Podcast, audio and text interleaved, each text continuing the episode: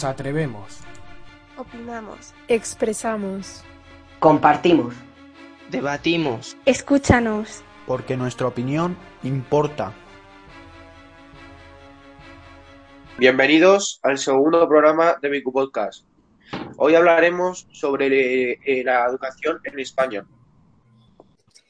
Hoy estamos presentes mis dos compañeros del primer debate, eh, Miguel Ángel Rodríguez, Rafael Hurtado y yo, Sara Ramírez. Además, tenemos una invitada universitaria eh, que es eh, Alicia Alcalá, la prima de Rafael. Y de nuestro centro tenemos a mi profesora Eva, que estuvo también en el primer debate. Y como nueva voz tenemos a nuestra aventadora Sol. Muy bien, buenos, buenas tardes chicos. un tema un tema súper interesante el de hoy. Eh, educación, sé que os habéis informado, habéis estado hasta leyendo las leyes de educación y haciendo memoria de vuestros primeros años como estudiantes. Así que, ¿os parece que introduzcamos un poquito de qué quiere hablar cada uno de vosotros para que todo el mundo tenga idea de un resumen general antes de empezar el debate? Rafa. Vale, eh, yo me voy a centrar eh, sobre todo en las listas eh, de PISA, que, es eh, como, como eh, catalogan las, las, diferentes países según su sistema educativo y también voy a hablar de algunas diferentes asignaturas que yo pienso que deberían estar de otros países como Estados Unidos o Canadá. Muy bien, Rafa, muy interesante. Miguel. ¿Miguel? Se ha quedado colgado. No, se le ha olvidado quitar el micro. Esto es lo que tiene el directo. Nada, toda grabación lleva sus inconvenientes. Sara, luego pasamos. O Miguel, ¿ya estás? perdón, perdón, que, se me he dado cuenta que lo tenía silenciado. Venga. Me quería, yo me quiero centrar sobre las diferentes leyes educativas que ha habido en España eh, a lo largo de los últimos años y dar un poco mi punto de vista sobre, sobre cómo he vivido yo la educación.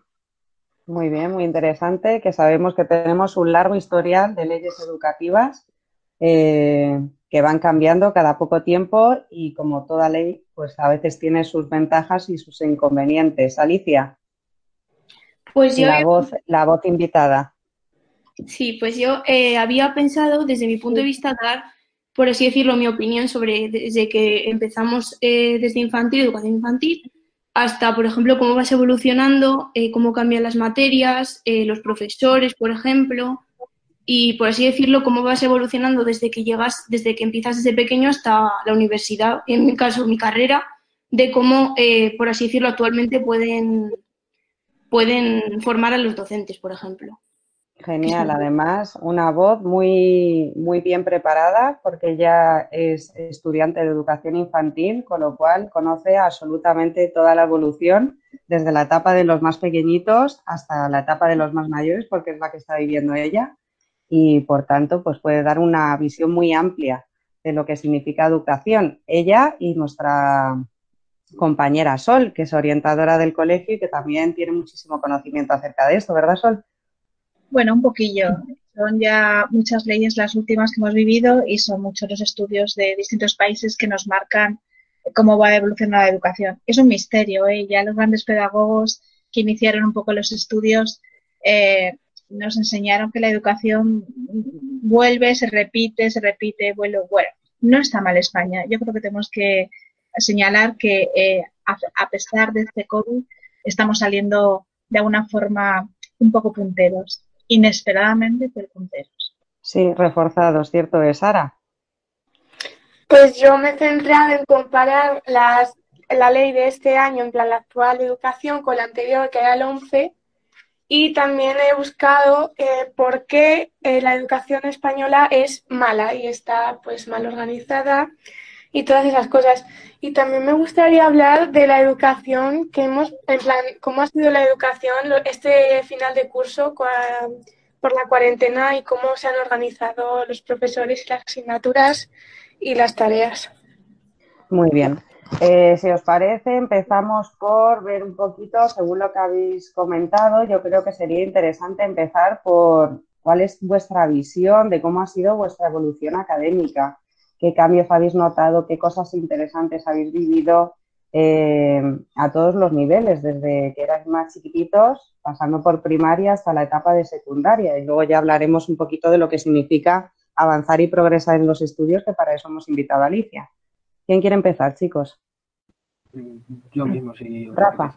Vale, eh, yo lo que quería decir es, bueno, eh, yo creo que eh, el cambio de etapa de infantil a primaria, yo creo que de primeras no se nota mucho, ya que como somos un poco inocentes, no nos damos cuenta. Yo creo que a partir de tercero de primaria sí notamos, yo creo, poco diferencia, que damos, por ejemplo, matemáticas, empezamos con las cuentas, eh, lengua, pues empezamos a leer, a escribir. Eso no cuesta mucho. Yo creo que eh, con el tiempo se va complicando y dando más materia.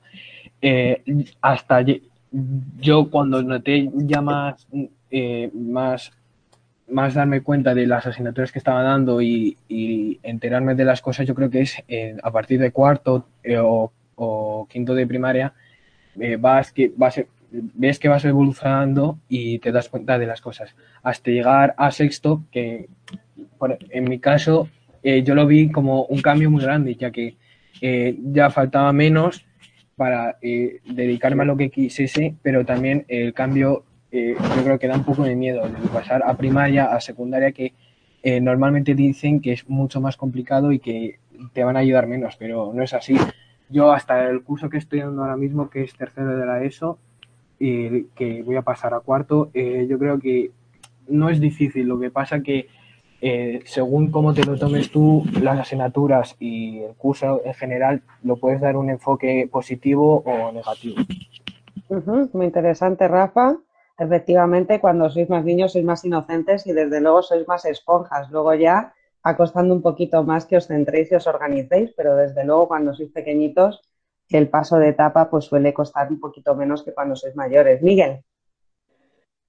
Bueno, pues a ver, eh, yo lo primero de todo, pues a ver, cuando estás en infantil, yo creo que no, o sea, no te enteras mucho de esa etapa, básicamente porque eres un, un niño muy inocente que, que básicamente estás aprendiendo lo mínimo y, y que, y vamos, que no te enteras de esa etapa. Entonces, al pasar a, primaria, el paso de, de, tercero infantil a, primero de primaria es, un cambio que eh, es muy grande para, los niños de esa edad y muchos por, caer en ese, en ese cambio eh, terminan fracasando en el primer curso de, primaria, por lo que es una pena. Entonces, lo que se debería hacer es cambiar un poco ese, ese cambio.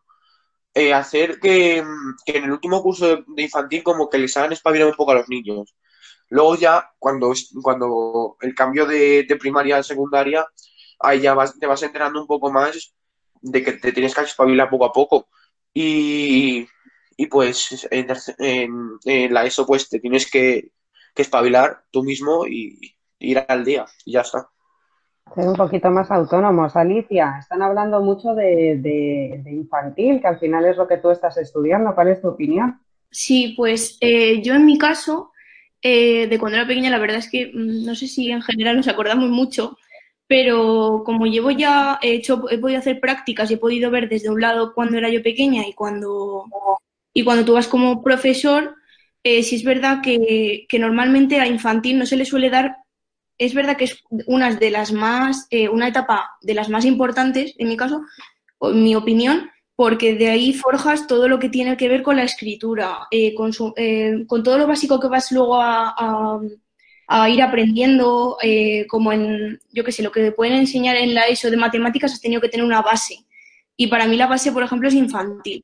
Entonces, creo que se le da también muy poca muy poca importancia, por así decirlo, porque es muy pequeño, tienes de 3 a 5 años y por así decirlo, los niños no le dan tanta importancia, pero sí es verdad que yo también he visto, como ha dicho Miguel, que, que sí es verdad que a algunos niños, eh, por así decirlo, les cuesta más en infantil eh, algunas cosas y luego pasan a primaria y como es un gran cambio, porque por ejemplo en algunos colegios pues suele cambiar el profesorado, eh, vuelves a tener como libros, por así decirlo, porque en infantil no tienen, tienen pues cuadernillos donde hacen sus cosas, pero no es lo mismo.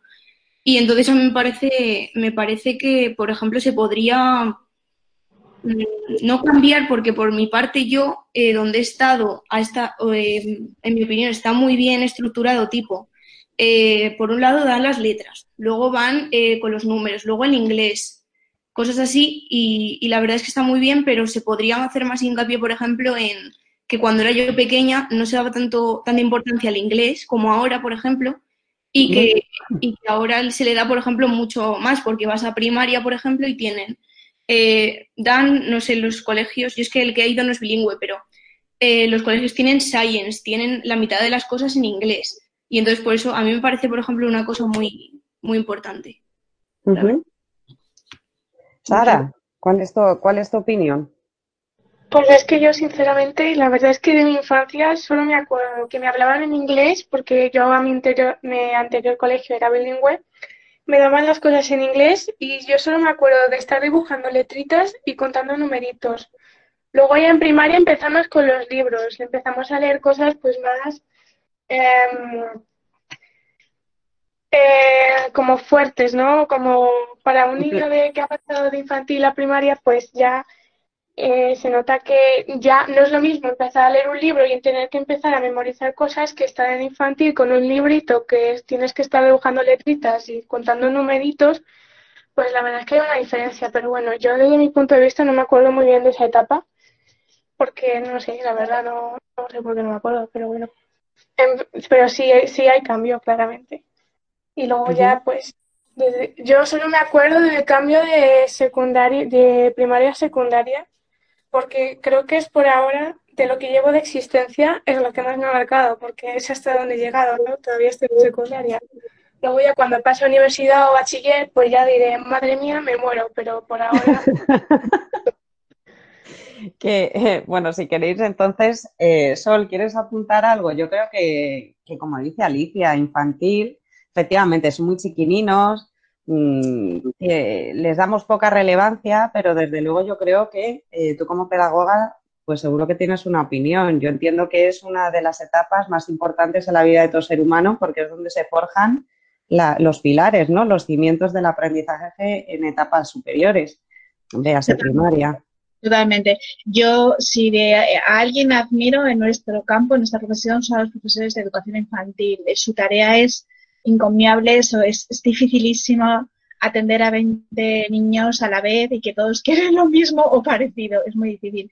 Eh, es una pena que mm, estos días se hable de ellas como la etapa de guarderías, no son guarderías, son escuelas para niños y donde se forja y donde se parte de, las estructuras principales para una buena base educativa. Estoy totalmente de acuerdo con los chicos.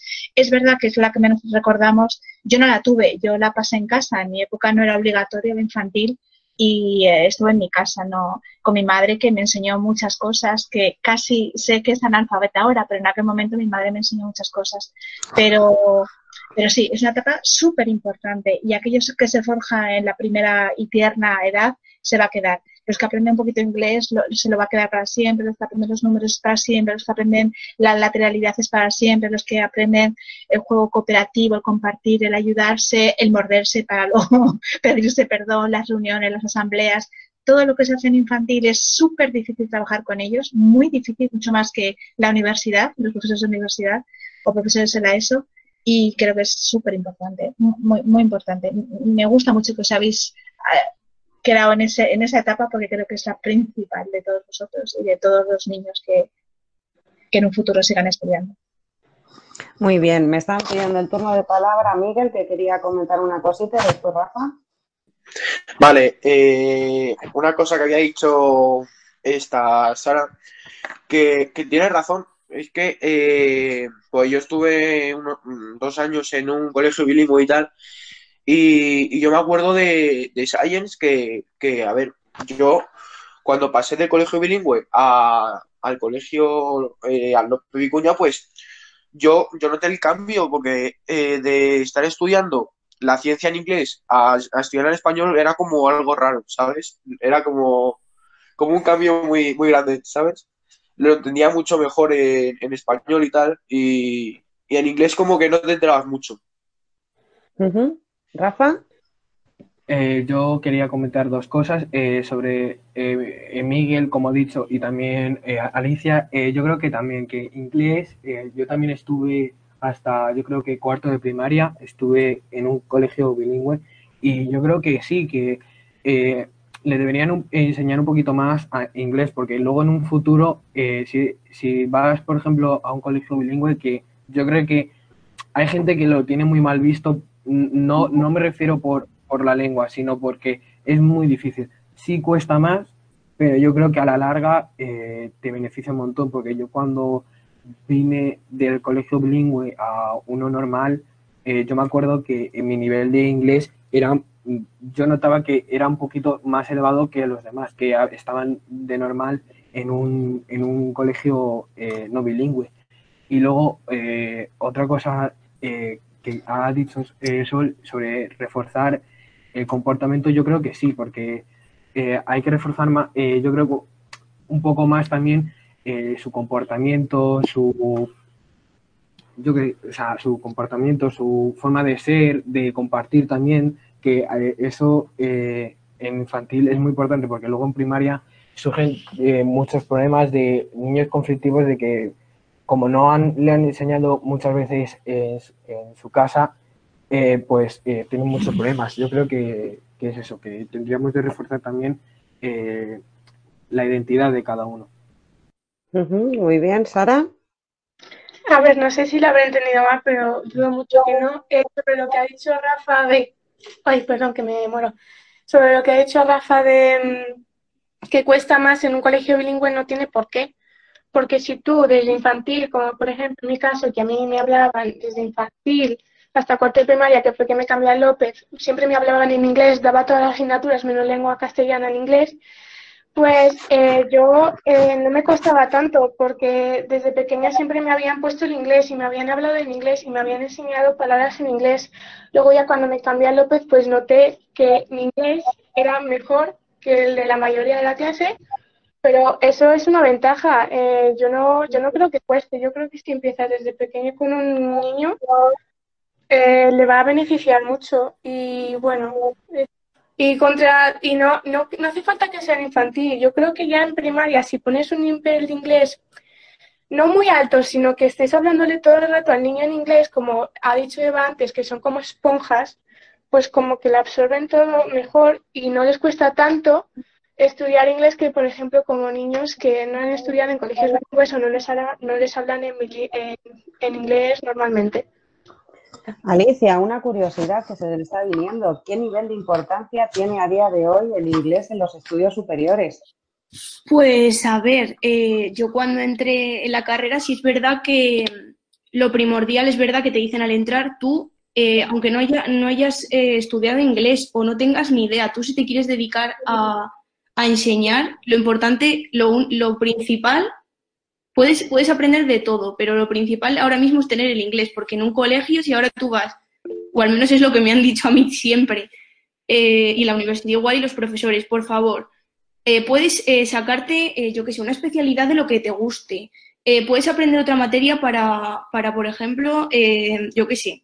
Por ejemplo, yo en mi caso que estoy haciendo un, como algo aparte que es la DECA, que es lo de dar clases de religión, pues tienes un plus.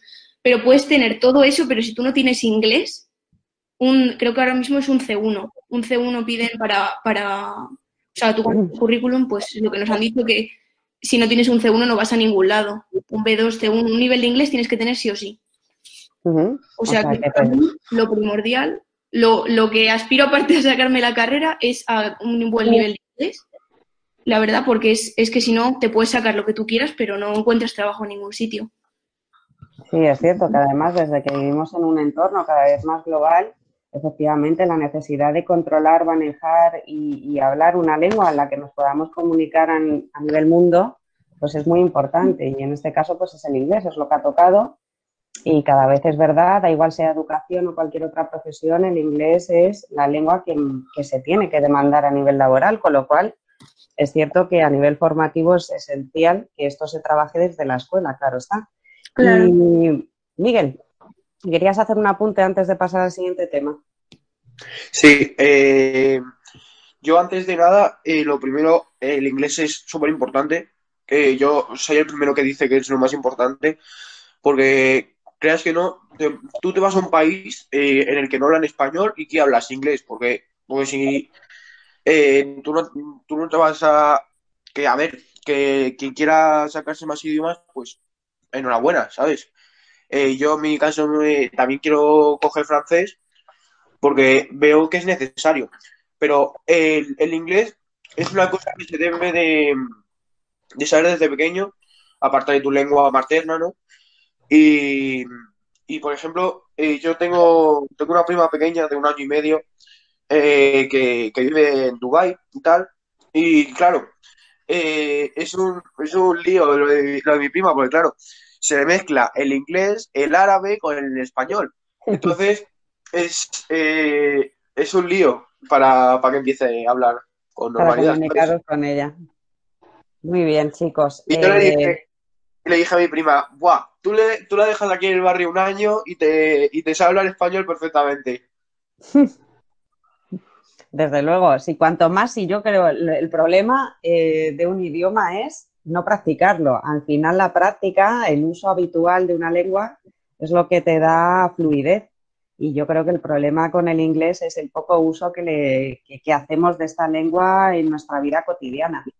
Que al final lo estudias, pero se acaba atrofiando y te cuesta recordar. Aunque es verdad que, como ha dicho Sol, todo lo que aprendes al final se queda retenido ahí en tu interior y sacarlo es más fácil que aprenderlo de cero. Bueno, chicos, ¿os parece si nos centramos un poquito en la etapa de primaria que habéis estado también marcando, que es una etapa que los primeros años bien, pero que luego se va notando un poquito el avance, el cambio y, bueno, tenéis también opiniones con respecto a esto. ¿Quién quiere empezar? Empiezo yo, venga. Venga, Miguel. Eh, vale, pues eh, en cuanto a la opinión en primaria, es, es eh, para mí es sencilla.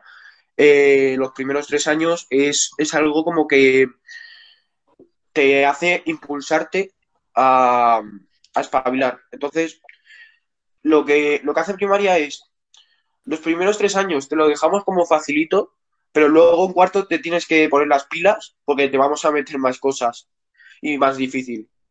Si no, eh, si no te espabilas, no, no progresas. Ujú. Rafa. Yo lo veo eh, igual, o sea, eh, te tienen te- en los tres primeros años, a lo mejor no los tres, pero a lo mejor los dos primeros o tres, sí, más o menos, te, te van, te van como orientando un poco, eh, eh, evolucionando un poco, pero luego ya en cuarto eh, te tienes de un poco de activar, porque a partir de cuarto yo creo que es, viene eh, lo fuerte, te da, te dan cosas muy importantes que eh, se van a repetir en el, en, lo- en el resto de los cursos. O yo siempre lo, yo siempre lo digo, el- cada vez que avanzas, yo, mm, yo creo que se repite lo mismo, pero con más contenido. Y eso me a, veces me parece un poco eh, repetitivo, pero yo, yo lo veo muy bien porque recuerdas lo que has dado en otros años o, otras eh, eh, meses, por ejemplo, y, y lo recuerdas y encima das un poco más. Yo creo que eso está, está muy bien. Sara. Yo es que lo complicado de a partir de cuarto, en plan, primero, segundo, tercero, como es más eh, tipo, se acerca más a infantil. Eh, como cosas sencillas y tampoco es, no se nos obliga a estudiar tanto porque los exámenes como son como quitarle el caramelo a un niño, ¿no? En plan, son súper sencillos eh, y eso. Luego ya en cuarto, pues como estás más cerca de sexto de primaria y a la secundaria, que eh, a- es bastante fuerte, ¿no? Es un poquito fuerte, pues ya empiezan a pedirte un poco más que estudies más, eh, te aumentan más los contenidos y esas cosas. Y los exámenes pues son más elaborados, no son como los de primero, segundo, tercero, que son dos más, dos más dos es igual a cuatro, pues no. Son más, O más sea, elaborados. que, me- vuestra opinión, Alicia, a ver qué opinas tú. Tenemos una educación primaria muy escalonada, ¿no? Donde Yo los tres primeros años son más sencillos y los cuatro últimos van, van preparando, ¿no? al estudiante para que pueda afrontar la etapa de secundaria de una manera óptima, ¿no? Sí, yo creo que sí. Eh, estoy bastante de acuerdo con lo que han dicho todos, porque sí es verdad que primero y segundo, por así decirlo, les da más tregua, eh, porque acaban de pasar de un cambio muy grande que es infantil a primaria, y quieras o no se tienen que ir adaptando. Normalmente, lo que he visto yo, en primero, como que sí es, sí es verdad que les dan más, más oportunidades. Venga, si te cuesta esto, te costaba antes, sabemos, pues te, te ayudamos, te, por ejemplo, si en infantil te sacaban de clase porque, por ejemplo, te costaba más leer o te costaba una letra del abecedario, pues en primero ya, eh, como tienes que mm, avanzar, por así decirlo, y ponerte más o menos al nivel de la clase, pues te van, por así decirlo, ayudando. Luego en segundo y tercero, pues yo creo que de, alguna manera sí es verdad que es escalonado, pero que eh, yo creo que los niños no se van dando, se van dando cuenta ya en, en quinto y sexto cuando ya saben que, que viene, por así decirlo, lo difícil, que entres en la ESO, pero eh, yo creo que es, por ejemplo, empiezas, eh, empiezas eh, focalizándote más en lo que diste en infantil, pasándolo, aumentando de nivel, y luego ya sobre cuarto quinto ya te van como mentalizando, por así decirlo, de venga, tienes que estudiarte tal, tienes un examen de, de, tal cosa. Entonces ya, por así decirlo, te van preparando para un poco más vida adulta, por así decirlo, para luego ya eh, que eh, la ESO pueda ser, por así decirlo, más independiente. Muy bien, se trabaja entonces, eh, pues con todos coincidís, creo yo, ¿verdad, Sol? Se trabaja mucho el potencial la autonomía ¿no? de los alumnos. Sí, muy importante. Yo lo viví así, además, yo no tuve la ESO, tuve, estudié en EGB, pero por ejemplo tuve una experiencia muy bonita porque en primero, segundo y tercero de EGB, que era hasta octavo, convivíamos tres mesas grandes de tres niveles. Convivíamos los niños de primero, de segundo y de tercero. Y ahí, en vez de llevar tanto contenido de libro y ejercicio exacto, lo que hacíamos era trabajar en grupo lo que era la lectura, los aprendizajes del, pues, del cuerpo humano, de los cuerpos de, todos en general, todos los tres niveles. Y aprendíamos mucho. Solo a la hora de la lectura, que la que decís vosotros, que es un poco la de aprendizaje, los niños ayudaban siempre a otros niños que sabían ayudar. Entonces, no teníamos un maestro, teníamos un montón de maestros, es decir, la mesa de los de tercero ayudaba a los de segundo, la mesa de los de segundo ayudaba a los de primero. Entonces fue una experiencia muy rica, que es en el fondo lo que están contando ellos, que primero, segundo y tercero de la ESO pues eh, se aprenden más cosas, más contenidos universales, por decirlo de alguna forma, ¿no? Y, menos libro y menos categorizado y menos gramatical y menos eh, estructurado. Luego, a partir de ahí, pues poquito a poco se va cogiendo el nivel y nosotros en, aquella época hasta octavo, que es lo que ellos llaman segundo de la ESO. Cierto, yo también cursé hasta octavo de GB y efectivamente era, era primaria, básicamente, solo que prolongado dos años, lo que es ahora hasta segundo de la ESO, pues una etapa muy, muy escalonada donde iban saltando los aprendizajes y te iban preparando pues para el gran salto final, chicos, ¿cómo vivisteis? Esta etapa la tenéis más reciente vosotros que nosotras. ¿Cómo vivisteis ese salto de, de primaria a secundaria? ¿Qué notasteis? ¿Qué de diferente? ¿Qué de positivo? ¿Qué de, qué de miedo? ¿Qué, qué de negativo?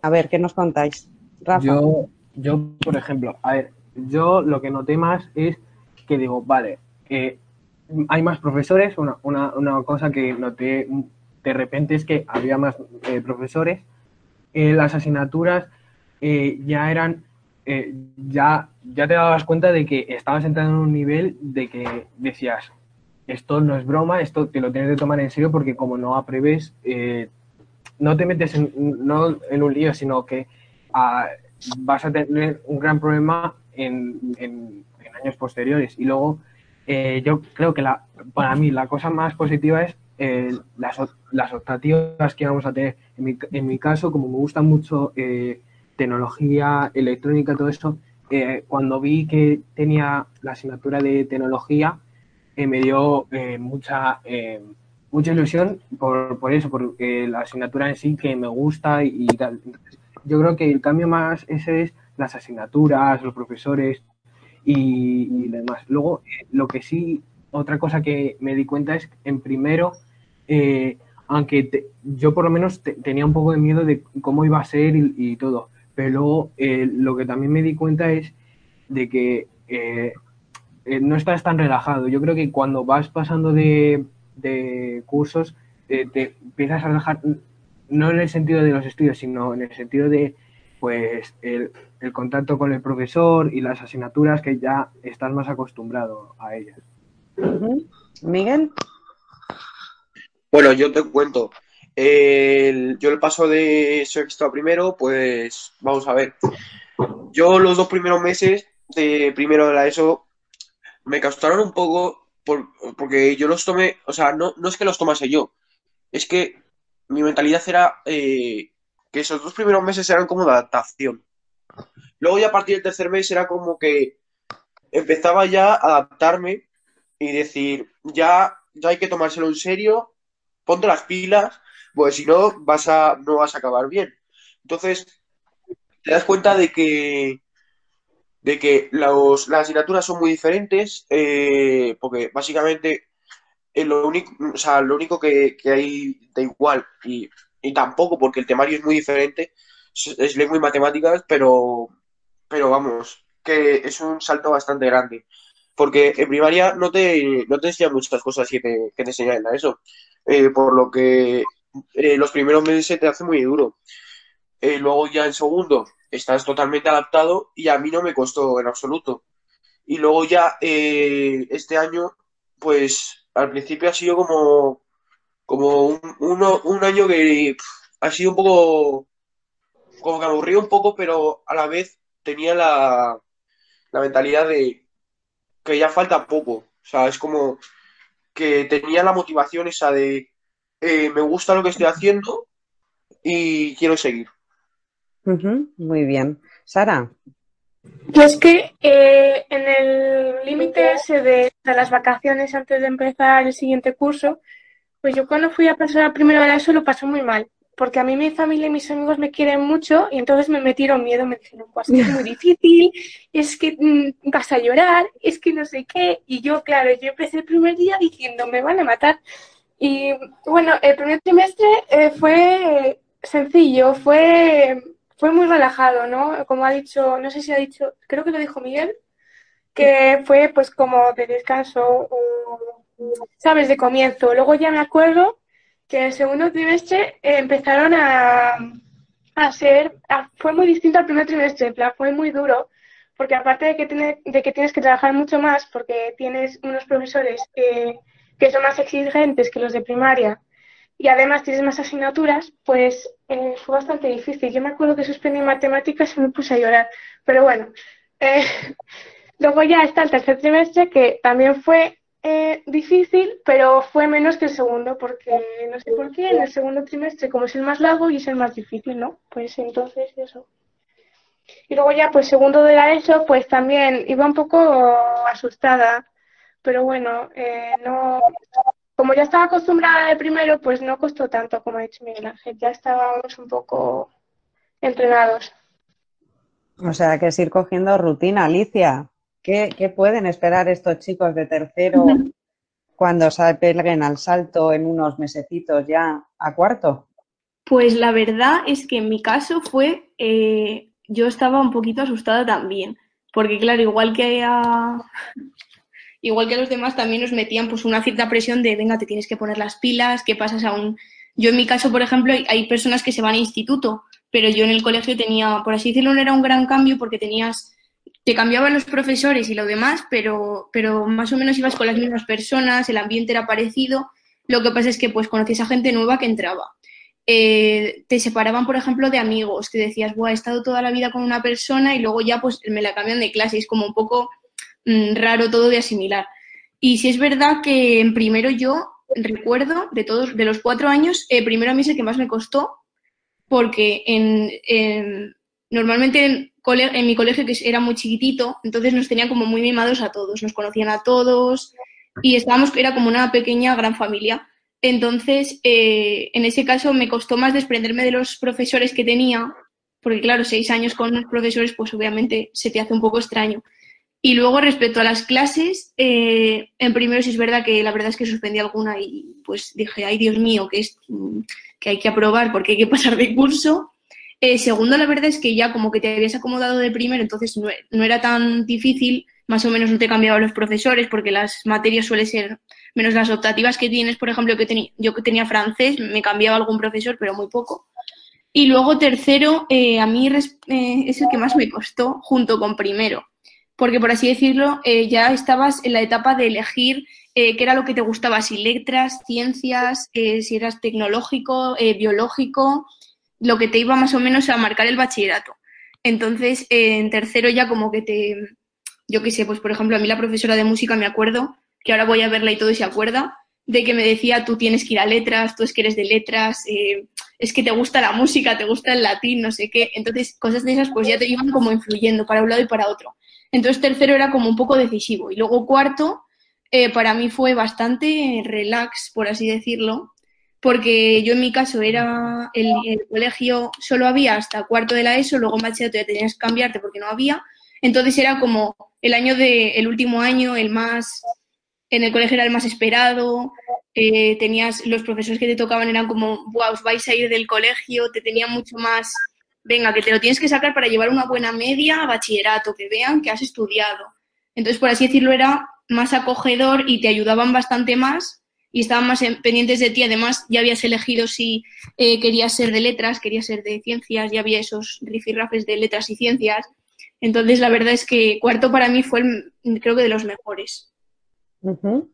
Eh, a ver, chicos, ¿qué sensaciones, si aprovechamos que tenemos aquí a Sol, que seguro que os puede ayudar un poquito y puede ayudar si hay algún alumno de vuestra etapa o de otras etapas, cuando estáis hablando que, que, especialmente os genera cierta incertidumbre, ansiedad, los cambios de etapa los habéis vivido como algo un poco tenso, incluso en algunas ocasiones un poquito dramático y luego os habéis dado cuenta pues que no son cambios tan radicales y tan bruscos a los que no hay que tener tanto miedo, que es más bien las influencias externas que nos llegan, los comentarios que nos dicen, los que al final hace que entres en un en un momento de tensión. Chicos, ¿cómo estáis viviendo vosotros la decisión que decía Alicia de si sois biólogos, si sois eh, musicales, artísticos, de letras, de ciencias? ¿Cómo estáis viviendo esto, Sara?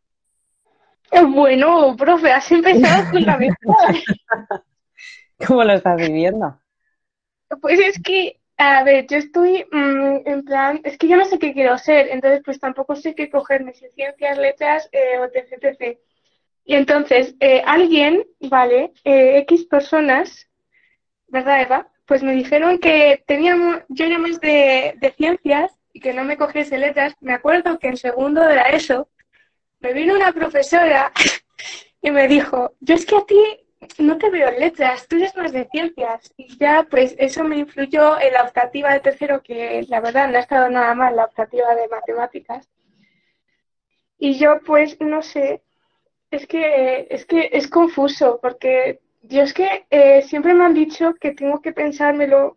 Algunas personas me han dicho siempre que tienes que pensártelo ya, no sé qué, y otras me han dicho como tienes mucho tiempo, no te preocupes, pero claro, a mí el tiempo se me pasa volando, ¿no? En plan, yo hace, no sé, hace dos días estaba en primero de eso y ahora pues voy a pasar ya a cuarto, no sé, y luego a bachiller y eso, y pues todavía no he pensado qué quiero ser, ¿no? Eh, me parece, no sé, me agobia. Es como... Eh, o sea, tú estás en proceso, en momento de incertidumbre máxima, Rosa. Eh, yo, yo lo que me he dado cuenta, a ver, yo lo que sé, lo que sabía desde un principio es que letras no iba a ir por unas cosas eh, determinadas que luego eh, es otro punto que quería añadir yo y luego porque sabía, por, por, ejemplo, en mi caso, el lengua se me da fatal. Entonces, luego también lo que me pasa es que, por ejemplo, algunas asignaturas de letras dices, jolín, ¿cómo, cómo me gustaría darlas en, en ciencias? Por ejemplo, geografía, el sentido de hay asignaturas que sí me gustaría darlas en ciencias. En mi caso, como, como he dicho, eh, yo lo tenía muy claro. Yo sé que soy de ciencias y no tengo ningún problema.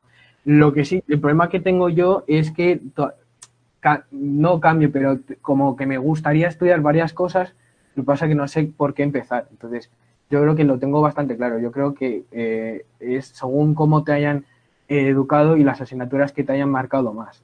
Uh -huh. Miguel. Bueno, eh, yo, a ver, en cuanto a ciencias o letras, es que es una movida, porque es que eh, lo que quiero estudiar yo no tiene nada que ver con las ciencias, pero es que a mí las ciencias me encantan. Pero es que lo que, lo que quiero estudiar es como, no, no es compatible con las ciencias, es como, pero a mí me, me gustan mucho las ciencias. De hecho, en cuarto ya cogí las ciencias solo porque me gustan. Aunque luego en bachillerato me cuesta un poco más las letras, sí, muy bien, pero, pero no me voy a quedar con las ganas. Básicamente, porque me informo un poco y veo que, que en cuarto de letras eh, latín y economía son, son obligatorias y en bachillerato en letras eh, latín y economía son optativas. O sea que si yo no las quiero coger, yo no las cojo y ya está. O sea, es, es, es simple. Sol. Bueno, es verdad que la gente que desde pequeñita, como me pasó a mí, eh, le sale una inspiración divina diciéndole toda la vida lo que te gustaría ser de mayor, pues eso te facilita la elección de asignaturas. Pero como no todo al mundo le sale eso, o sea que según va la trayectoria de cada alumno, pues van decidiendo y eligiendo. Sí que es verdad, y Rafa lo ha dicho muy bien, hay que saber ya, ya tenéis una edad en, la que uno tiene que ver qué se le da bien, ¿no? Eh, si yo nunca he cantado o he bailado y quieres ser bailarina, tengo que poner los pies en el suelo. A ver, si yo nunca he levantado la pierna, ¿cómo voy a ser bailarina de ballet? ¿no? O sea, hay que ir siendo ya realista con, con las circunstancias de cada uno. Pero también es verdad lo que ha dicho Miguel, muy interesante. Es decir, es verdad que todavía nos da mucho tiempo a seguir eligiendo y comprobando asignaturas porque luego cambiar es fácil. Es verdad que es mejor estudiar las difíciles y luego irte yendo a otras que se pueden coger el hilo a abandonar asignaturas difíciles y luego quererlas retomar. ¿no? Eh, el caso, por ejemplo, de la biología, que lo ha dicho Miguel muy bien. Si yo no toco biología en varios años y luego al final la quiero coger, me va a costar un poquito más. ¿no? Eh, hay otras asignaturas que se pueden coger al hilo y ponerse las pilas y ya está. Pero bueno, y lo que ha dicho Rafa también es muy importante, es decir, que la vida es muy larga y va, os va a dar tiempo a estudiar muchas cosas e incluso distintas, ¿vale? Yo estudié pedagogía, estudié teología, estudié logopedia, y luego la vida te va dando mucho tiempo y mucha formación para luego ser un profesional como la copa de un pino. O tener eh, profesiones eh, incluso para el hobby y para el trabajo laboral. Entonces, no, no os decaigáis que todo lo que va, vais a aprender os va a venir bien en algún momento, seguro. Alicia, ¿tú qué opinas? Antes de ir un poco a la evaluación que hagamos entre todos, un poco de cómo opinamos que está la situación educativa en nuestro país, qué podríamos mejorar, qué echáis de menos y demás. Yo estoy viendo que sois como, como muy, muy intensos a nivel de, de que aquello que os gusta no queréis bajo ningún concepto abandonarlo. Es decir, que escoger al final siempre es una dificultad para vosotros porque es verdad que todo aquello que os gusta lo vivís con muchísima intensidad, que yo creo que es algo muy propio de vuestra generación. Es decir, esa, esa pasión que le ponéis a las cosas y que luego al final, en momentos en los que tenéis que cambiar de camino, porque a lo mejor hay algo que os, os permite llegar a una meta de manera más rápida, eh, pues eso, que os cuesta dejar las cosas un poquito atrás, ¿no? ¿Cómo has vivido tú eh, este recorrido hasta llegar a donde estás? ¿Lo has tenido claro siempre? ¿Te planteó sus dudas? Pues yo en mi, en mi, caso, eh, desde pequeña yo era la mítica que decía de que yo quería ser veterinaria y profesora. De cuando te preguntan, bueno, ¿y tú qué quieres ser de mayor? Y luego fueron pasando los años, entré en la ESO y yo siempre tenía el pensamiento, además me lo siguen preguntando en clase, en debates que hacemos o en trabajos, y te siguen diciendo porque claramente para, para ser profesora pues tienes que tener vocación, porque si no tienes vocación es que es lo primero que nos dicen, o sea, eh, te tiene que gustar lo que haces. Hagas lo que hagas, te tiene que gustar, aunque pienses por un momento que eh, tiene menos salidas eh, o que yo qué sé, o que es más difícil encontrar trabajo, pero si te gusta, eh, yo creo que es lo primordial que te, tiene que gustar lo que haces, porque lo peor que puedes hacer es dedicarte a algo toda tu vida, porque tu intención es estudiar algo y toda tu vida dedicarse a ello. Entonces, te tiene que mm, gustar, encantar, tienes que disfrutar con lo que haces. Y yo en mi caso lo tenía, entré en la ESO ya eh, yo el único pensamiento que tenía es que yo quería estar en la parte de la pizarra en vez del alumno. Yo quería ser el profesor. No tenía ni idea de qué, ni de, ni de qué quería estudiar. Si me gustaba, por ejemplo, más la ESO, infantil, primaria. Pero yo lo tenía, tenía claro que yo quería ser el profesor, el que mandaba los deberes, el que explicaba, el que cuando tenía que castigar y mandar copiar yo, yo mandaba. Ese era mi pensamiento. Y luego ya pasé a bachillerato, igual, me, no cambiaba de opción. Me preguntaban además, ¿pero no te gusta, por ejemplo, la pedagogía o algo, una rama similar, por así decirlo, a, a la docencia tal? Y yo no, yo me veía igualmente, yo me decían, tú estás fatal de la cabeza, por favor, pero ¿cómo vas a aguantar una clase de niños? Me decían, digo, es que es lo único que me veo yo haciendo el resto de mi vida, no puedo evitarlo. Y, y entonces, por eso yo, yo por mi parte lo tenía bastante claro y también a la hora de, elegir ciencias o letras que han dicho ellos, eh, yo también lo tenía claro, pero porque yo en matemáticas es que era nefasta. O sea, yo todo lo que tenía que ver con ciencias es que era una horrible. Yo academias toda la, toda la vida. Academia de matemáticas, academia de física y química, academia de, no sé, de todo. De tecnología también. Y entonces por eso no lo tuve más, mucho más difícil. Luego sí es verdad que siempre recomiendan, para, en plan, para decírselo a ellos, que sí es verdad que letras, por así decirlo, tiene la, tiene la cosa, la, todo el mundo tiene la perspectiva de que es bastante más fácil, porque yo que sé, son asignaturas más vistosas, tipo latín, música, no es lo mismo que boa, biología, física y química, que suenan más difíciles, pero sí es verdad que recomiendan, yo que sea de letras, es verdad que tengo que admitir que, que si a la hora de que no tienes ni idea de qué hacer, lo mejor que puedes hacer es lo que, lo que habéis dicho antes vosotras de, eh, de no dejar las difíciles a un lado, por ejemplo, la biología, porque si en un momento dado igual la quieres retomar, pues te va a costar más, por ejemplo, que si coges latín, por ejemplo, a mi hermana le ha pasado igual. Entonces, yo por eso, eh, si no tienes claro, por ejemplo, qué vas a hacer, porque en la ESO normalmente, no sé, a no ser que lo tengas muy claro, pues yo qué sé, pues un día te puede gustar la arquitectura o diseñar edificios y otro día te puede gustar la biología.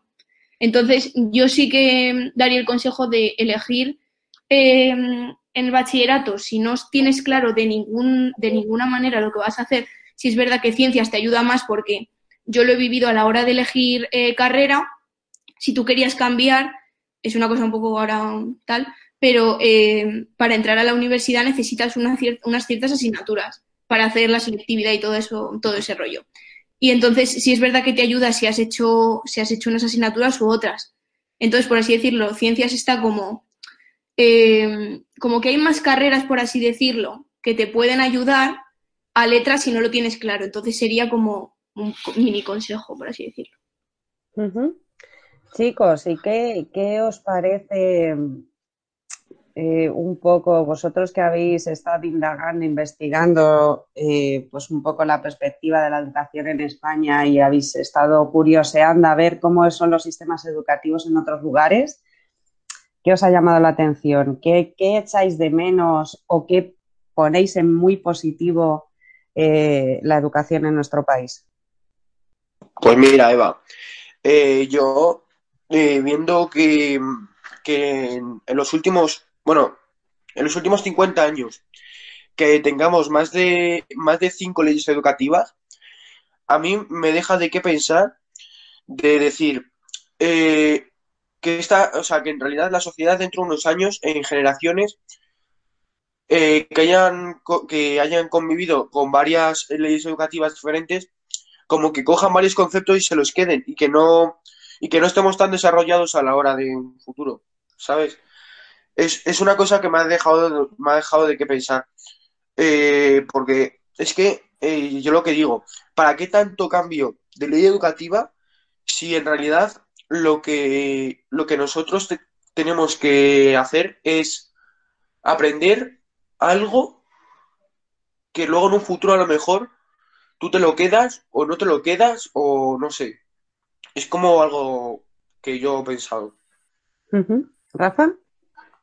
Yo lo que eh, yo lo que estoy de acuerdo con Miguel es eh, que se podrían poner un poco de acuerdo, ¿no? en el tema de educación, porque no pueden estar eh, mareando, por así decirlo, al alumnado o con varias leyes educativas. Aunque a lo mejor luego nosotros no, no, nos demos cuenta o tal, yo creo que al final te das cuenta de las cosas y te das cuenta de que han cambiado las cosas yo lo que veo de España bueno es pues que a ver, al final de todo no tenemos no tenemos mala educación. Lo que tenemos es eso que no, no nos en mi punto de vista nos tendríamos de, aclarar y ponernos en, acuerdo en las cosas.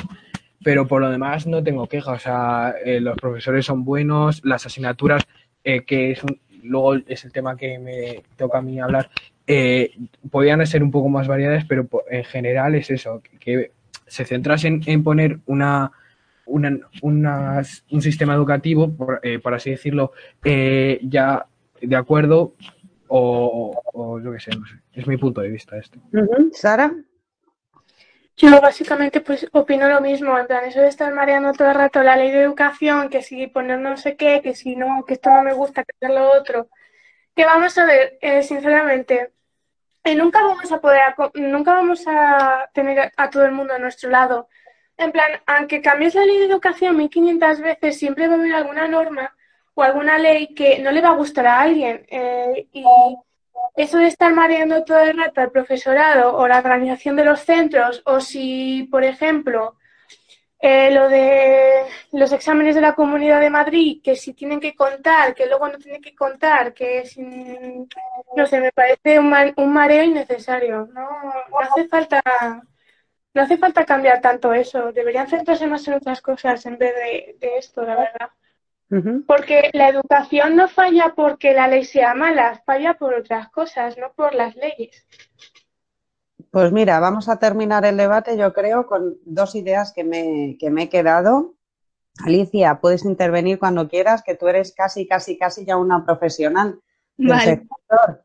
Eh, la primera, la primera de todas la ha dejado Rafa caer más asignaturas, más diversidad de asignaturas. Es decir, si hubiera que aprobar una nueva ley, que parece ser que, por ahí va un poco el futuro español, ¿qué pediríais que tuviera esa ley? Habéis dejado dos conceptos un poco claros, ¿no? Más diversidad y luego, Sara, la última idea que has dicho, ahora la retomo cuando terminemos este tema. Dime, Rafa. Más diversidad, ¿a qué te refieres? Eh, más diversidad a la hora de eh, asignaturas eh, optativas y a lo mejor, quién sabe, obligatorias. Una, por ejemplo, las asignaturas que hay en, en, Canadá me parece que es...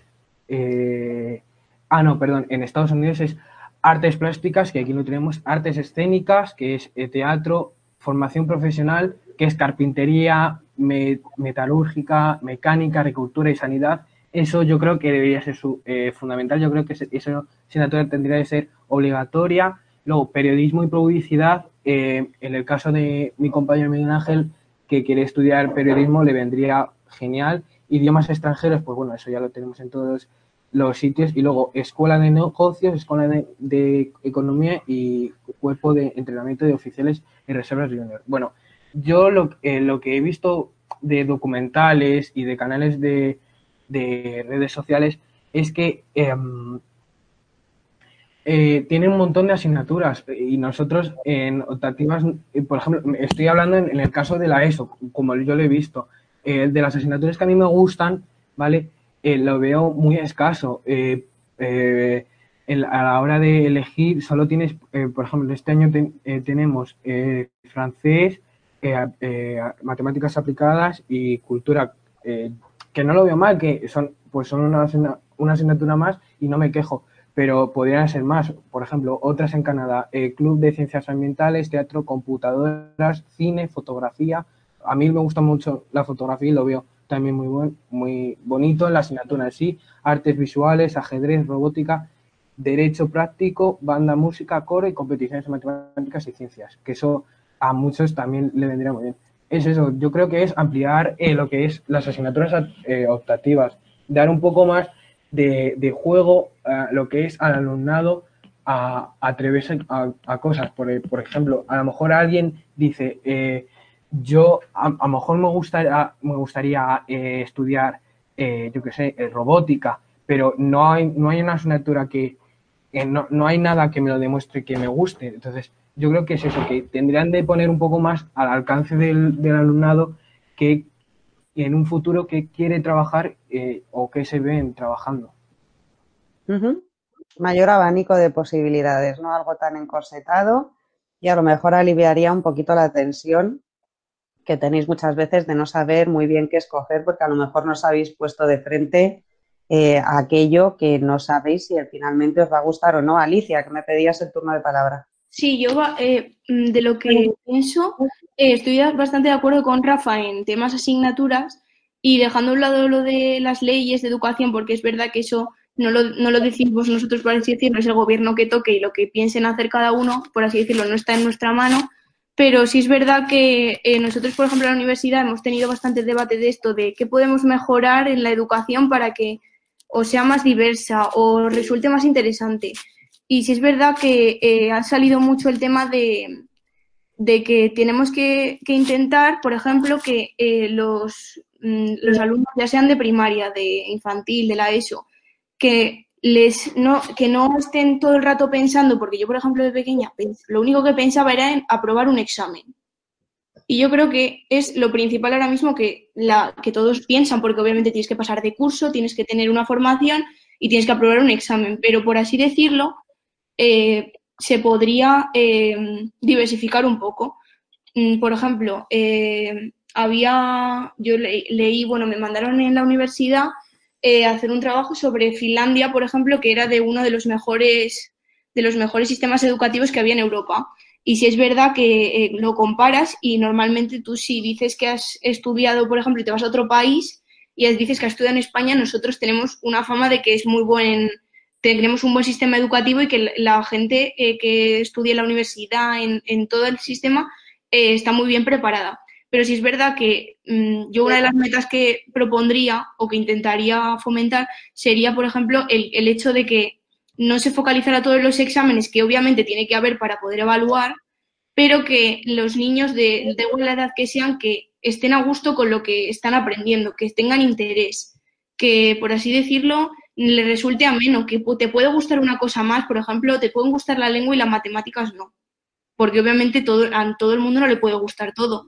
Pero sí es verdad que se intente, por así decirlo, hacerla, mmm, porque hay clases que te parecen más amenas, otras que básicamente son más aburridas, porque yo qué sé, porque a una persona le puede parecer más aburrida una y otra, pero es eso, que quitando asignaturas que hay en unos países en otros, que, que cada uno, eh, indiferentemente de lo, que, de lo que quiera estudiar en un futuro, si lo sabe, si no, de que le, le guste lo que, lo que esté aprendiendo. Porque sí es verdad que cuando te dicen, vas a, estás en, en, en, la, en la ESO, que es obligatoria, y luego sales a bachillerato, te dicen, esto ya es porque tú quieres, porque quieres seguir formándote y porque quieres llegar a, algo más. Y si es verdad que dicen, bueno, en la universidad ya, como estás estudiando lo que te gusta, pues ya, eh, por así decirlo, eh, estás más a gusto. Y si es verdad que yo intentaría también que, aunque fuera educación obligatoria, porque obviamente tiene que ser obligatoria, que intentaran, por así decirlo, disfrutar más de lo que, de lo que hagan. Uh -huh. Miguel. No, otra cosa. Eh, me parece muy bien eso de que tengamos que estar acomodados eh, en la educación obligatoria y tal. Y también yo lo que añadiría era, sería eh, algunas asignaturas en la ESO, en la ESO, porque en primaria, en, en primaria no se, no se, no se eh, concentraría mucho en, esa, en esas asignaturas, ¿no? Pero en algo que sea más cotidiano, ¿sabes? En algo más, por ejemplo, si, eh, te vas a comprar una casa y luego tú quieres hipotecarla. ¿Cómo, cómo se hace eso? Hacer una asignatura con ese tipo de cosas. Que, que crees que, que, del día a día son fáciles, pero tienen esa, esa misma dificultad que nosotros no nos enseñan desde, desde jóvenes y nos tenemos que buscar nosotros la vida.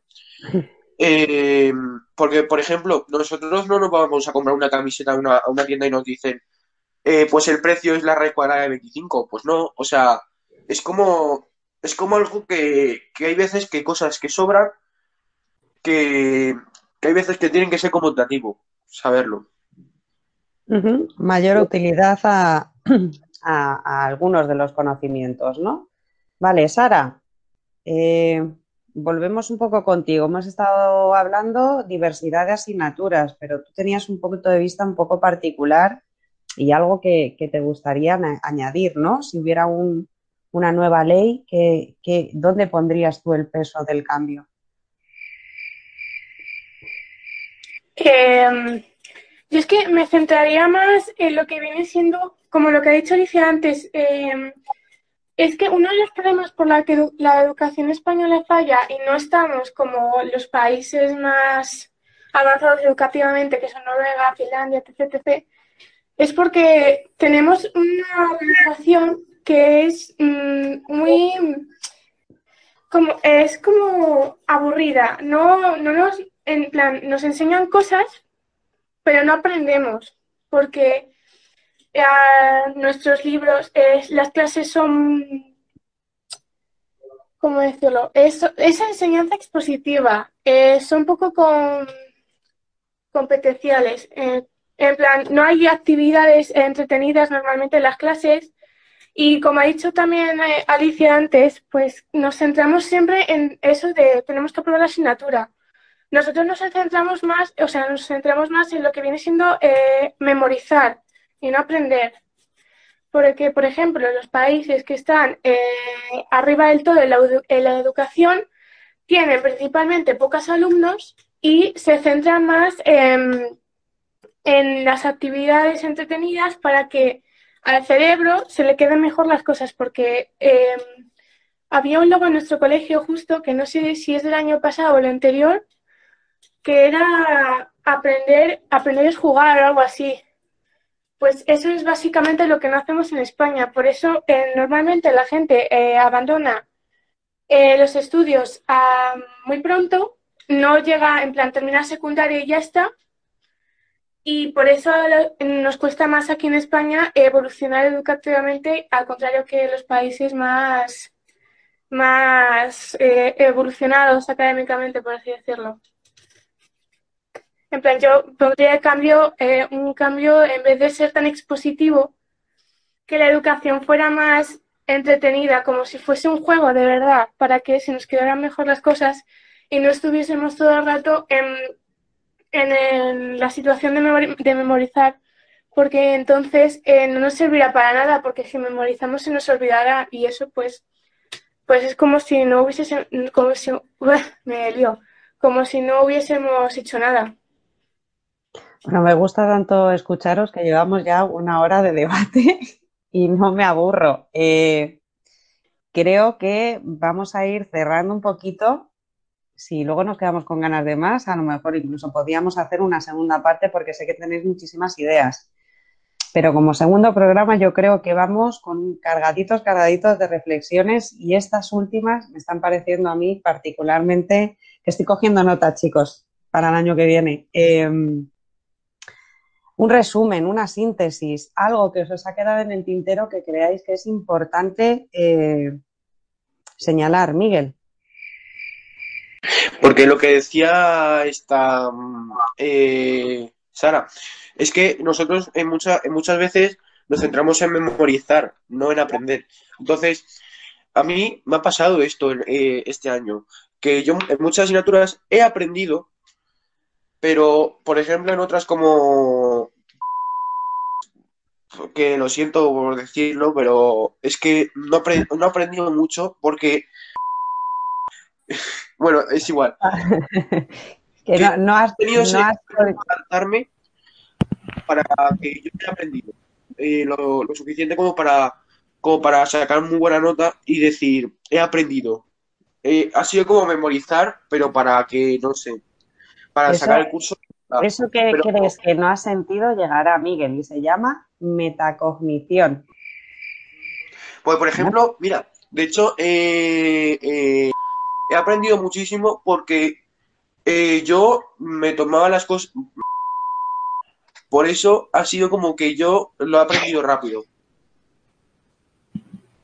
Rafa. Yo, lo que quería aportar, aparte de otra cosa que quiero comentar, es lo de Miguel, que yo creo que a ver, no siempre, no, no, no siempre tienen la culpa los profesores, pero tienen que ver un poco cómo, cómo te enfoca la asignatura cada profesor. Yo creo que es igual. Yo he notado en ciertas asignaturas este año que mm, no, no me he desarrollado eh, yo, eh, mi, o sea, esa asignatura no la he notado yo desarrollada.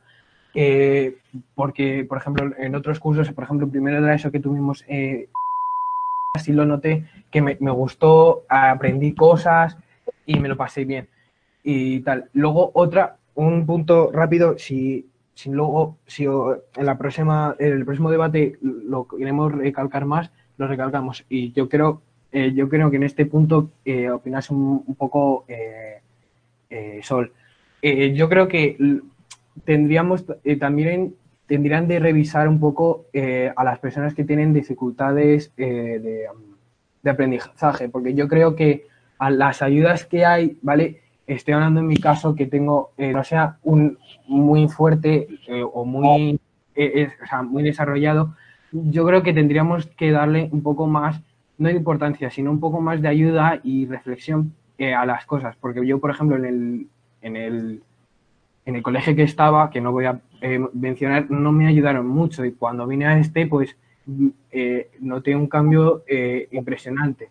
Entonces, es eso. Yo creo que, por ejemplo, el, TDAH, dislexia o, o yo qué sé, otras enfermedades, eh, yo creo que tendrían de estar un poco más ayudadas en ese, en ese entorno.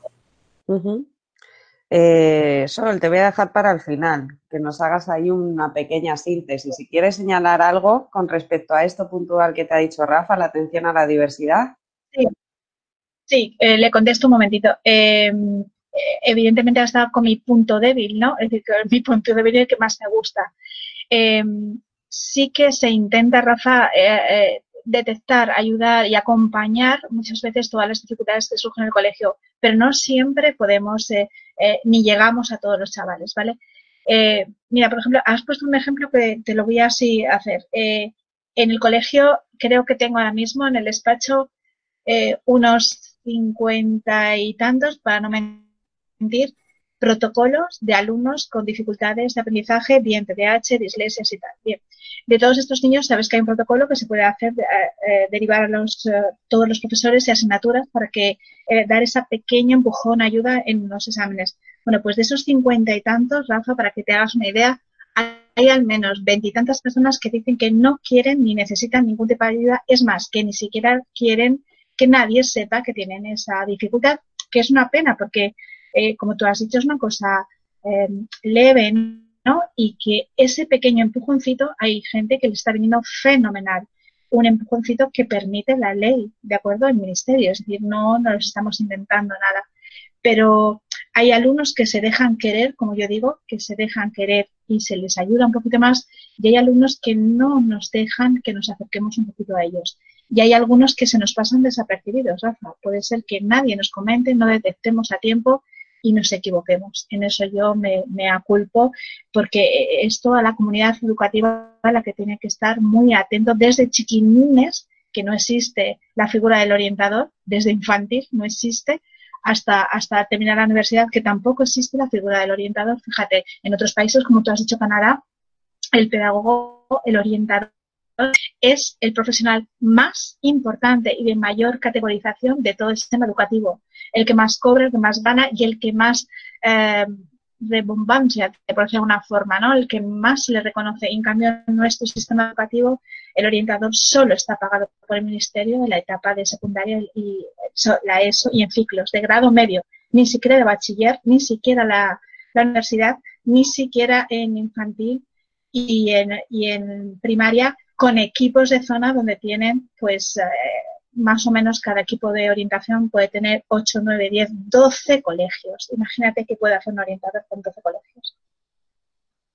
Sí. Desde luego, estoy totalmente de acuerdo. Es un punto flojito de nuestro sistema educativo. Debería haber orientadores, pedagogos, psicólogos, logopedas desde la escuela infantil, desde los cero años con atención temprana hasta los universitarios que son los que te demandan eh, ¿qué hago, profe? ¿Qué hago? ¿Qué hago? ¿Voy bien? ¿Voy mal? Eh, ¿Voy bien encaminada? ¿Voy bien orientada? Es una pena, sí. Muy bien, Alicia. Tú, como futura docente, ¿qué opinión te suscita todo esto? Pues yo sí es verdad que lo que ha dicho Sol es verdad que me ha parecido muy importante porque no tenemos, por así decirlo, la figura de que de apoyo de si me pasa algo, pues tienes, vale, tienes el tutor, tienes el jefe de, lo que fuera, de estudios, de lo que sea. Pero por así decirlo, para guiarte, sí es verdad que yo sí tuve un orientador y un pedagogo en, en, bachillerato, en bachillerato y en la ESO. Y sí es verdad que me parece súper importante porque hay veces que no sabes qué hacer o eso es lo que ha dicho, de que si vas bien o mal o, o esto lo estoy haciendo bien y tengo que seguir por este camino, tengo que ir por el otro, ¿cómo lo llevo? Pues es verdad que ayuda muchísimo y no y es verdad que es muy es, es un punto que no en, en, nuestra ley en general que está muy bien estructurada y es muy eficaz pero que tiene sus altibajos, por así decirlo. Y Sara, ¿cómo cerrarías tú esta sesión de hoy? No sé. Diciendo adiós. No, hombre, pero antes del adiós, Esto una se pequeña, corta, ¿no? una pequeña conclusión y ya nos despedimos, Sara. Pues es que me da rabia porque yo en el colegio vi un caso que era de dos personas que tenían un mismo problema y una persona tenía más. Y me acuerdo que la profesora se centraba más en, en la otra persona más que en la que tenía más problemas. No sé por qué, la verdad. Y sí, esa profesora sabía que ambas personas tenían ese problema y una eh, tenía más problema que la otra. Pero bueno, yo creo que también eso está como, es como un tema tabú para los jóvenes, como, como ha dicho Sol, no se dejan, no, no dejan que se acerque la gente, no dejan que le ayuden con su problema, pero porque es tabú, porque piensan que los demás le van a criticar y yo creo que eso debería tratarse como algo psicológico primero.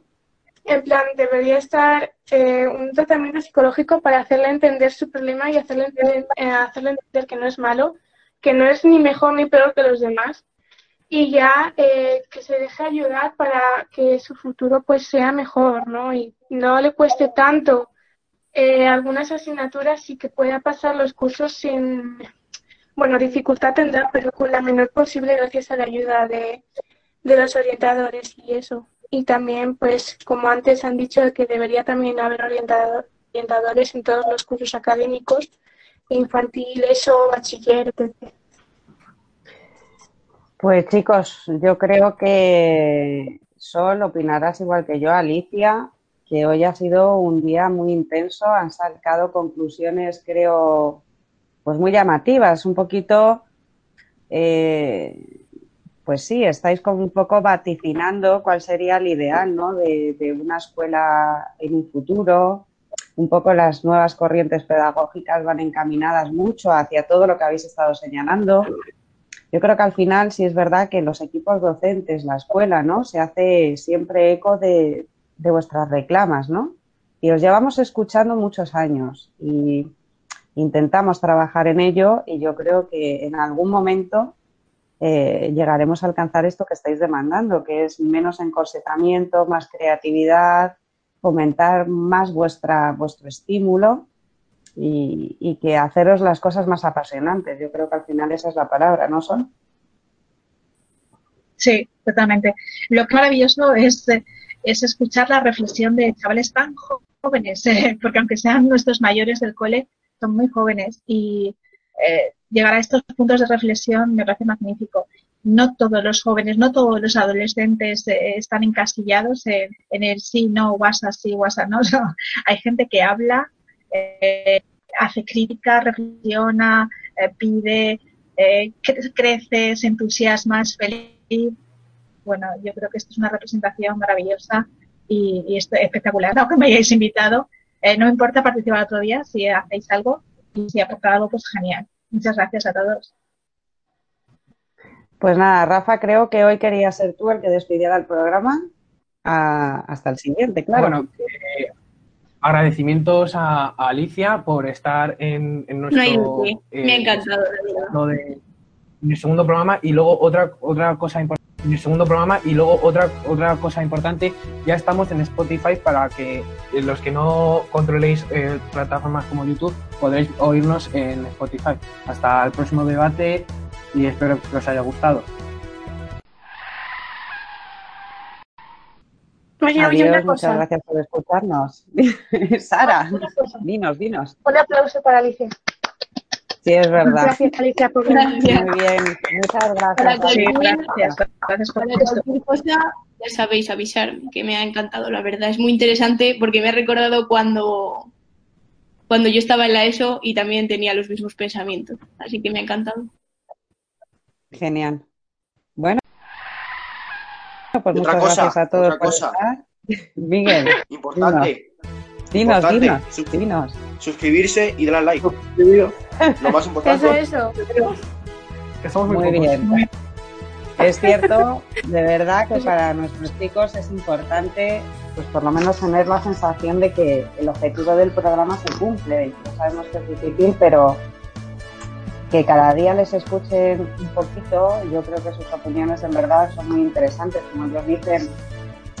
Son inmaduros todavía, pero cuando se ponen a hablar nos demuestran que tienen reflexiones y pensamientos que ya quisieran muchos adultos. Con lo cual, desde luego, sí, eh, yo creo que merece muchísimo la pena. Yo sé que los debates son largos, pero que merece la pena escucharles porque les encanta, les encanta hablar y creo que es el sistema que, han encontrado para, expresarse al mundo. Con lo cual, muchas, muchas gracias a todos los que hayan llegado hasta el final y los que nos estáis escuchando. Hasta el próximo debate y pues eso, que gracias. Adiós. Adiós. Adiós. Chao.